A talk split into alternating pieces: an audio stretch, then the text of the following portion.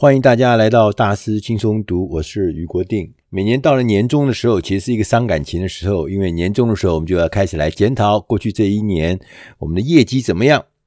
其实，在二零二零年呢，大家都知道这是一个艰困的一年，因为受到 COVID-19 的这个疫情的影响，所以各行各业多多少少，除了极少数的行业以外，大部分的行业都受到很大的影响。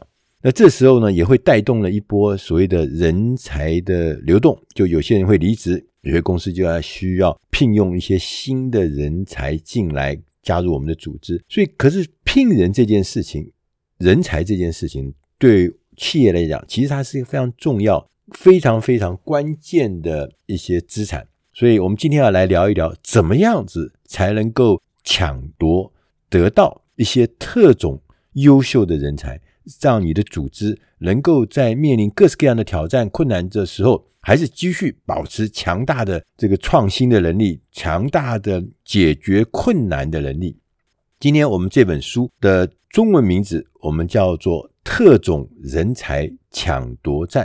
我们来效法特种部队，就是军队不有一种特种部队，什么三七的特种打击部队，特种部队用人选才，赢得决定性的胜利。它的英文叫 The Talent War，Talent 就是才能，War 就是战争啊、哦。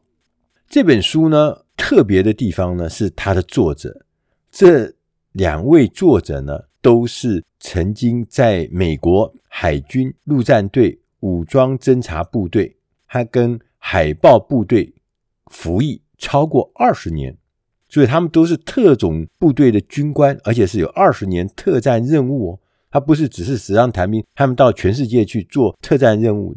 这两位作者呢，用他们在特战部队的经验，告诉大家，因为特战部队的任务不是一般人的任务，是非常艰难的，而且是生死相许的重要任务。要达成这个任务的人，一定是特别的人。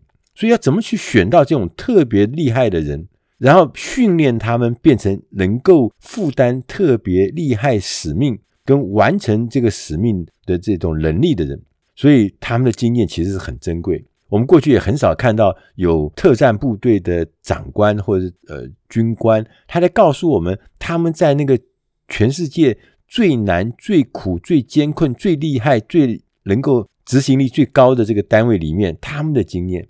这这两位作者呢，一位叫麦克瑟瑞尔，另外一位叫做乔治兰多。他说。世界呢正在改变，而且是快速的改变，因为科技不断的推陈出新嘛，所以我们在市场上面，不管是个人还是企业，它的生存跟发展呢，你都必须要专注在一个关键的资源，就是要拥有一群人帮你能够找出解决方案，协助你度过任何的阻碍。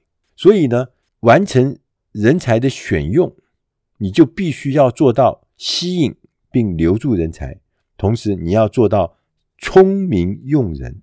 首先呢，在我们要开始讲怎么选才的之前，你要先想一件事情，你要先问自己一件事情，你要检视一下你自己的公司是不是有一些现象，有一些迹象。这些迹象如果出现的话，你就要小心了。第一个迹象最常我们看到的就是业绩开始下滑，停滞不前。你开始有营收上的一些状况，你发现你自己公司的人力的效率开始变差的，你比你的竞争对手要付出更多的成本，而且要用更多的资源才能完成你们所有的任务。同时呢，你也发现你的利润速度呢变得慢，而且呢下降。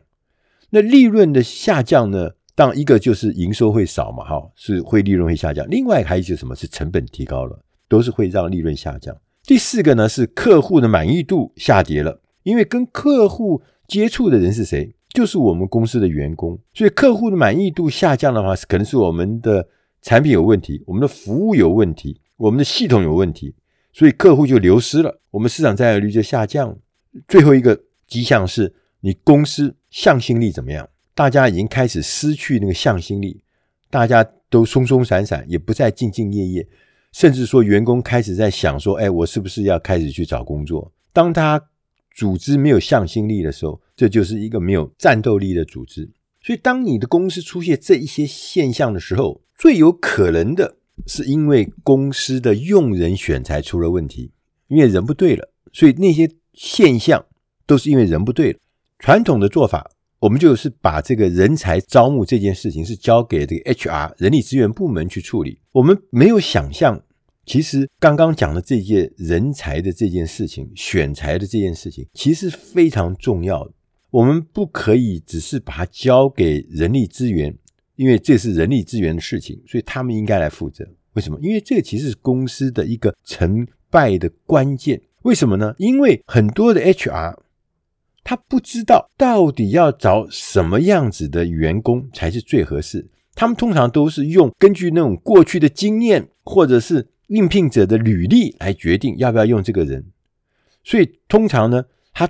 最常用的、最安全的方法，就是用一些他熟悉这个背景的人，可能是同业啦，而不是用最优秀的人，因为他觉得用熟悉背景，那个背景啊是同业的啦、同行的啦，所以他觉得这样比较安全嘛，所以 HR 就觉得不会出事。同时呢，另外有些主管，他很不喜欢用那个能力比主管还强的人，因为呢，一般的主管呢很害怕进来一个。这个能力很强的妖孽，不是，那不是天外飞来的横祸吗？对不对？我管也管不了他，能力比我还强，所以呢，他就不要找比他厉厉害的人。但是你想想看，这个是不是很可怕的事情？你们公司那个主管都像天花板一样，所有人都不能超越他，所有人都比他差，所以一个团队这个只会出现一些比他差的人出现，那对组织来讲不是很可怕吗？所以其实你要知道，只有 A 咖最顶级的人才会寻找有卓越成就的 A 咖。第三个呢，是有的人认为只要找到人总比没有人好，其实这是错误的。现实的状态，不管你是用错人或是用到平庸的人，其实他产生的负面影响是很长期的。虽然当下可能一个月两个月之内你看起来没什么差别，只是小小的差别，但是累积时间一长的时候，对公司影响是非常巨大的。所以呢，我们也常常看到很多的公司说我们要找到好的员工，但是呢，我们没有方法来吸引这些人。即使我们刚好招聘到了一些优秀的员工，但是我们也不知道怎么去留住他，让他长期在这边安身立命，甚至要让他能够发挥他全部的潜力。所以最后呢，我们整个的组织在 HR 在人力资源上面，我们就产生了一个叫做“一个萝卜一个坑”的心态。每一个职务都有人填在上面，就好像是打仗的时候，每一个点呢、每一个据点上都有人守着，但他守不守得住呢？不一定。所以呢，这是很可怕的一件事情。同时，另外一边呢，我们对于人力资源部门 HR 的部门，我们也缺少有效的回馈制度。我们也不知道他到底他的招募策略是成功的吗？他的方法、他的流程、他的系统到底效率怎么样？当这些东西我们都不明白，他只是一个好像像是在门口收门票的一个管理单位，而不是一个创造单位，不是一个能够吸引人才的单位，因为 HR。它事实上，它的责任除了招募人，最重要的是它要让这个组织里面的人才的成分密度、浓度要变得越来越好的单位。所以，它是一个核心资源的经营单位。就像我刚刚前面讲，它不是一个收门票的单位，不是一个看门的单位。作者呢，他也讲，他说这个世界上面哈，最有效率、成效最好。最具适应力的培训单位就是军队的特战作战部队。他们不管是在人才的招聘，或者是管理培训方面，基本上都是全世界最高标准的黄金标准。我们大家都听过，我们也都知道。譬如像美国的海豹部队，这是海军的海豹突击队；譬如像美国陆军的游骑兵特种部队，他们每一年他们都招募。新的成员加入，而且他们还都招到非常优秀的人才，而且这人才都是从大量的志愿者里面呢，经过重重的汰选之后所留下来的人才。那之所以他能够特别吸引人才，他的方法其实没有什么大不了的秘密。第一个，他专注于找合适的人才，他强调经验值不是重点。我们常常在找人的时候找经验值很重要，这个点我特别有感觉。我们常常会去找一些有经历、有经验，但是从来没有成就的人。我在媒体业做了二十年。但是你问他做成什么大事过吗？没有。那这样的人其实不是你要的，因为经验值不是重点。我们要以心态跟性格才是最重要。找到有能力、有高度潜能的人，能够创新、敏捷，而且执行效能很高的人，这才是合适的人。千万不要去找一些老油条的人来。同时呢，军队他们特别强调，他说：“我除了找到有潜力的人、合适的人之外，我一定要搭配有严格的训练计划。”我想大家对于这个特种部队的这个训练，大家都耳熟能详。台湾的什么蛙人三七什么部队，不是这个训练也是吓死人的吗？对，他说：“我们海豹突击队的地狱周。”一开始有两百五十个候选人参加，最后只有三十个到四十个人能够通过测试。他说：“我们特种部队啊，他的精神是团队胜利，不是个人胜利。我们一起训练，互相依赖。所以，除了训练每一个人的战术技巧之外，最重要是要。”突破每个人的身体上的局限跟智力上的局限，然后变成一个坚实的团队。这也是我们在企业界里面常常碰到的麻烦事之一，就是我们看到很多的武功高强的人，然后呢，只会想到自己怎么表现更好，然后呢，节节高升。那这个团队里面，如果很多很多都是那种独行侠的话，他不会做大事，也做不成大事。所以每一个人。在那个团队里面，你都是精英。在团队里面是不容许有任何的庸才的。他说，一个任何脆弱的环节会使整个任务陷入危机。大家想想看，在战场上面，在战争的时候，这个是一个最无情的环境啊，就是生死的环境。任何一个庸才一定会让整个团队的陷入一个巨大的危险，可能就是生死之间。所以每一个人都要。够强，然后这个团队又有向心力，又有领导力，他自然才会变成一个攻无不克、战无不胜的这个团队嘛。他说：“我们特种部队啊，在运作的时候有五个很现实的状况。这个状况呢，不只是打仗的时候用。他说，在商界、在商场、在企业界、在市场上也是适合的。他说，第一个现实是。”人比硬体重要，我们宁可拥有一家人才众多但是资源有限的公司，也比那个公司的设备是一流，但是员工都很平庸。我曾经去参观过一个国营事业，我就发现全部的机器设备德国进来的，但是大部分的人员工他跟不上。当那些顾问回去之后，回德国之后，那个机器大部分都不知道怎么用。更不要说发挥它的什么效用，所以你想看一个只知道花钱买硬体设备的工厂，但是他的人跟不上来，你想他会有好事儿吗？当然是很难嘛。第二个现实是数值胜于数量，规模小但是数值高的团队，永远是比那个规模大但是能力弱的组织要强。第三个现实是特种作战的这些。人这些人才是无法被大量复制的。很多的人很迷信，哎呀，我们的培训课程多么精彩，我们的培训老师多么厉害。根据他们军队特种作战部队的经验，他们说，其实如果一个受训者他缺乏应变的能力，缺乏对事情的热情的动力，他缺乏适应性，他缺乏正直。特别强调正直这些基本的心态，即使培训再厉害的培训、再严格的培训，也起不了作用。所以，那个基本的一些态度、那些心态是非常重要。先要找到对的心态的人，你培训才会有用。第四个现实是说，我们任何的特种作战部队不可能在危急的时候一夕成军。我看了这个就大家就很熟悉啊，我们不是讲吗？乌合之众怎么可能去完成这个艰困的特种任务呢？所以你没有正确的培训流程，你不可以指派任何人担任重要的职位。你因为这一定会让这整个任务会带来灾难。第五个现实是我们需要的是非特种人才提供的后勤资源。打仗的时候，不是只有很厉害的战士在前面，你还要有后勤设备的采购啦、情报的收集啊，这些事情都很重要。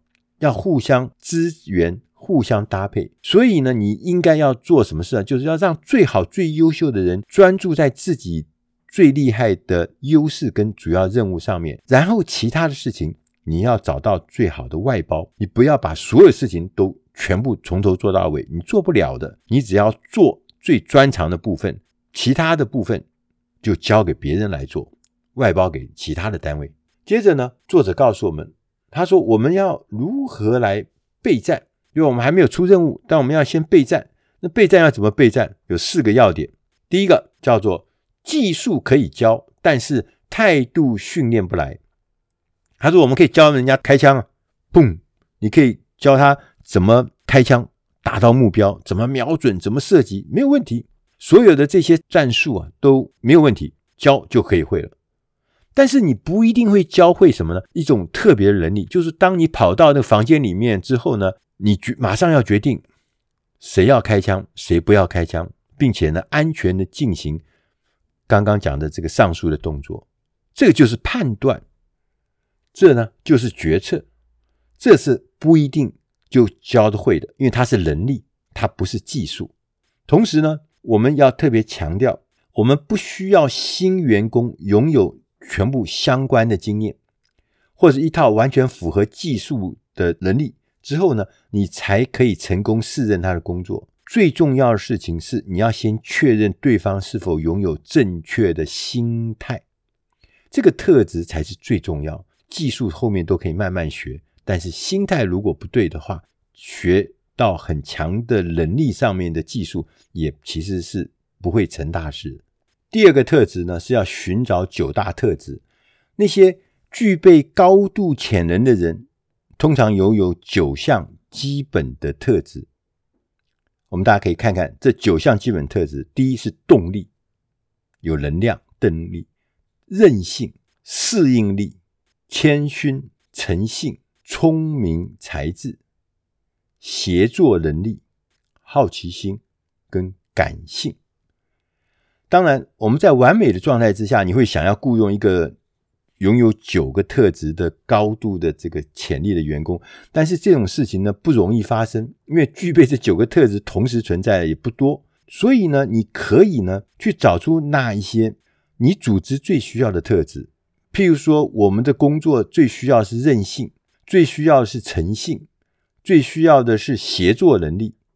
那你要把这些。最符合你需要的特质的人，找到符合这些特质的人的特定对象，就把这找来，其实也就可以了，不一定要把九个特质都找满了他才到，最后你找不到人。所以先找组织需要的特性。第三个，要将培训要结合挑战，你要为你的公司定义什么叫做卓越，而且呢，要把卓越这个定义呢，要把它写下来，用纸跟笔写下来。让他具体的让每一个人、每一个主管都明白，一个表现卓越的员工应该是什么样子的。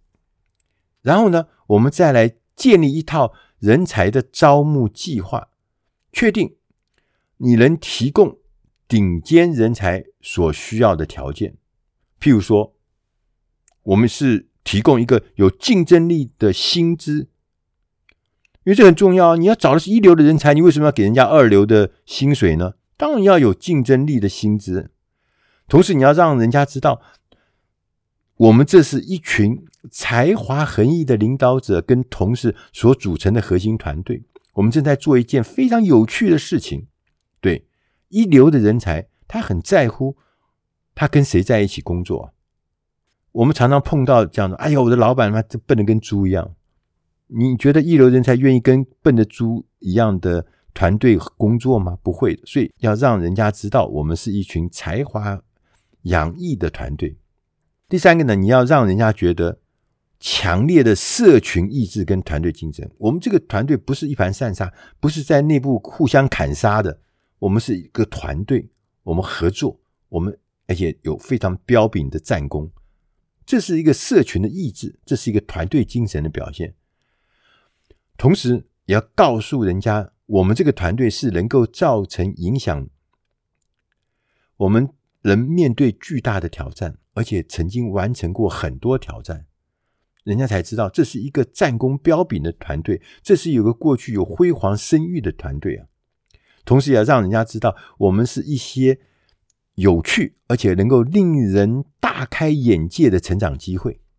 对，我们不是每天都在做跟昨天、跟前天、跟去年、跟五年前一样的事情，不断有新的花样。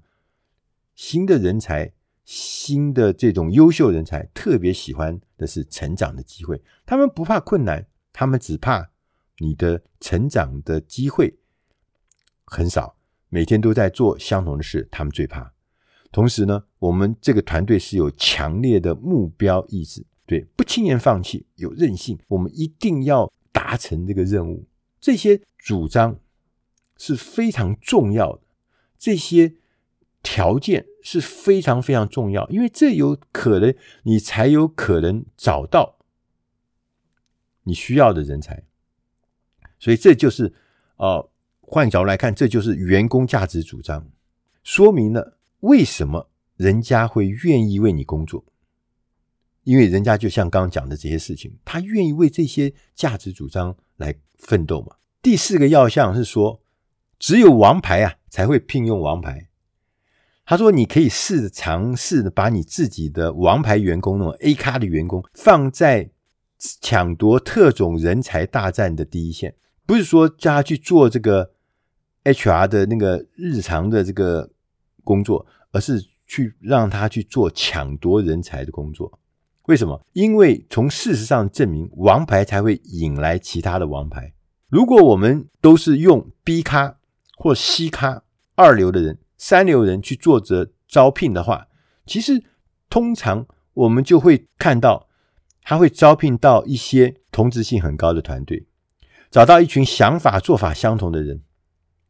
而且呢，这个招募团队呢，通常呢，我们没有真正的培训，他们不是真心的知道如何来延揽这些顶尖的人才，当然更不知道如何来进行有效的面试，如何评估的人才。所以，当你的招募这个工作被公司认为是一个次要的工作，不是最关键的工作，他认为在第一线的，譬如说做研发可能是最重要，可能做业务可能是最重要的，而这个招募不是重要的工作，你这公司其实长期来看已经面临很巨大的危险。所以，你要尝试把你的 A 咖员工暂时的调离，加入招募团队，也许像进行六个月的轮值轮调。你就是在进行一种战略思维，而不是战术思维。就是为什么？因为你知道招募人才，把最好的人才放进去，去招募人才，会吸引最好的人才来。因为人才跟人才是惺惺相惜的。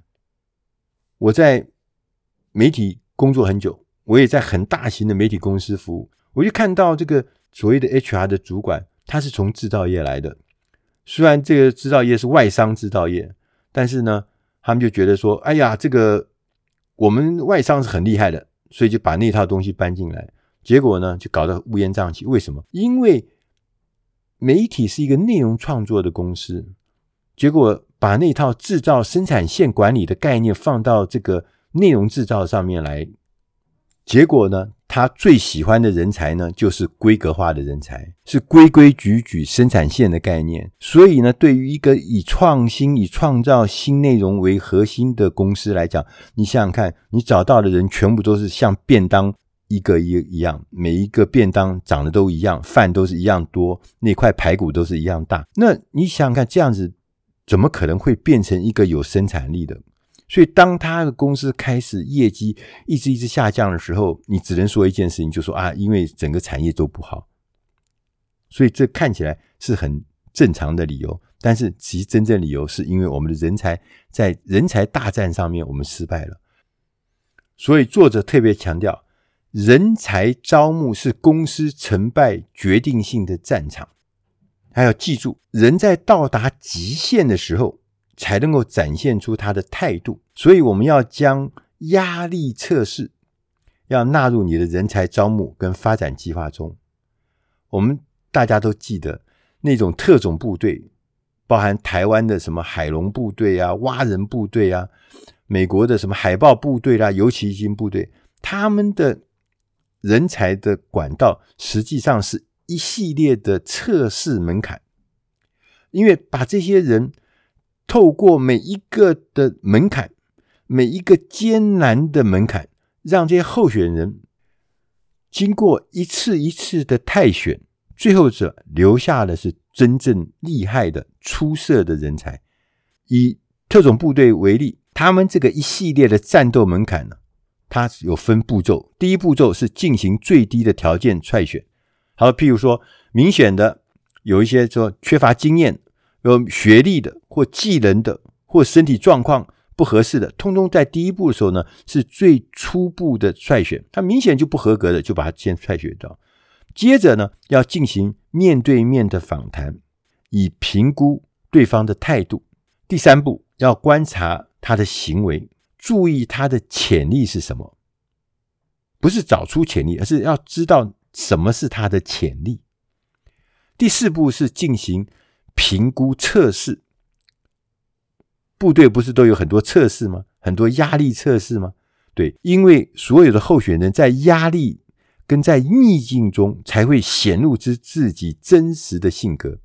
所以呢，像角色扮演啦、小组训练啦、秘密观察啦，这些呢都是非常有效而且被推崇的一些方法，大家可以试用。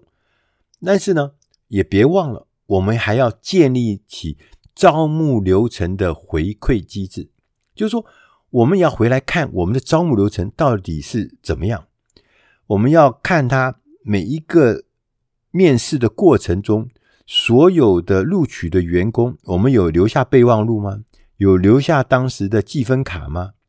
我们都有保留下来，而且要常常回去看，然后我们定期要确认新的。被录取的员工，他的表现到底怎么样？当时我们选他，跟他后来表现中间落差有多大？同时要翻阅自己的笔记，我们把那些过去好的聘雇记录，我们找到对的人，找到好人，他那个当时所进行的所有的模式、跟所有的线索、跟所有的方法，我们要把它拿出来，同时跟大家分享。我们要不断的来磨练跟调整我们的招募计划。这样子，我们的招募计划才能够与时俱进，而且变得越来越有效率。当然，我们前面也讲到，你除了要招募好的人进来，你还要培养他，你要培训他。优秀的人才配上优秀的人才培训，才会有好的卓越的成果。那通常培训大家都知道，有知识的训练，就是传统的知识的传递给受训者。